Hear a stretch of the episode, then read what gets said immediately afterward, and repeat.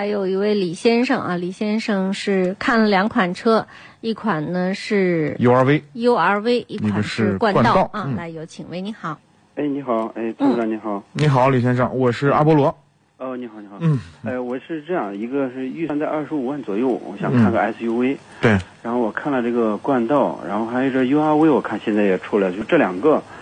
有什么区别？怎么选？这俩车是一个车，啊，一个车，对，就跟桑塔和捷达一样，跟嗯帕萨特跟迈腾一样，哦，它就是配置不太一样嘛，哈，，对，两个车是一个车。哦，现在目前您看的是多大排量的？呃，一我就想看这个一点五的够不够？一点五的可以，可以哈，就五点一点五的，目前现在还算还算可以，比较稳定。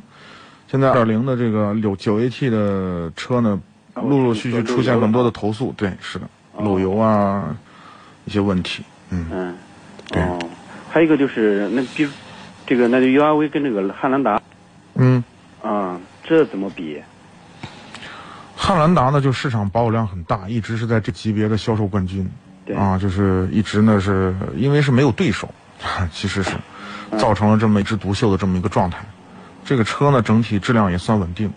嗯，呃，汉兰达呢，其实现在目前除了一些小小问题啊，就是我们车友所提供的一些问题，就是变速箱有偶尔会出现那个换挡的时候出现大大的声音，啊，基本上没有什么太大的问题。然后另外呢，就是这个车呢，呃，陡坡缓降这个系统不是那么特别灵敏啊。嗯，我们我曾经在专业的试车场地上做过测试，这个陡坡缓降实在是鸡肋，没没什么用啊。呃，其他的倒还还好啊，嗯空间啊各个方面都还可以，哦就是这么一个车。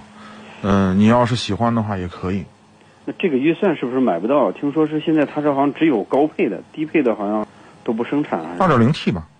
二点零 T 的？对，二点零 T，三点五那个好像不好买嗯，啊，二点零 T 的都还可以啊，哦，对，动力也够，嗯，对，哦，行行行，那好，啊谢谢。好，不客气，嗯，好，那感就谢参这与。样，哎，好，再见。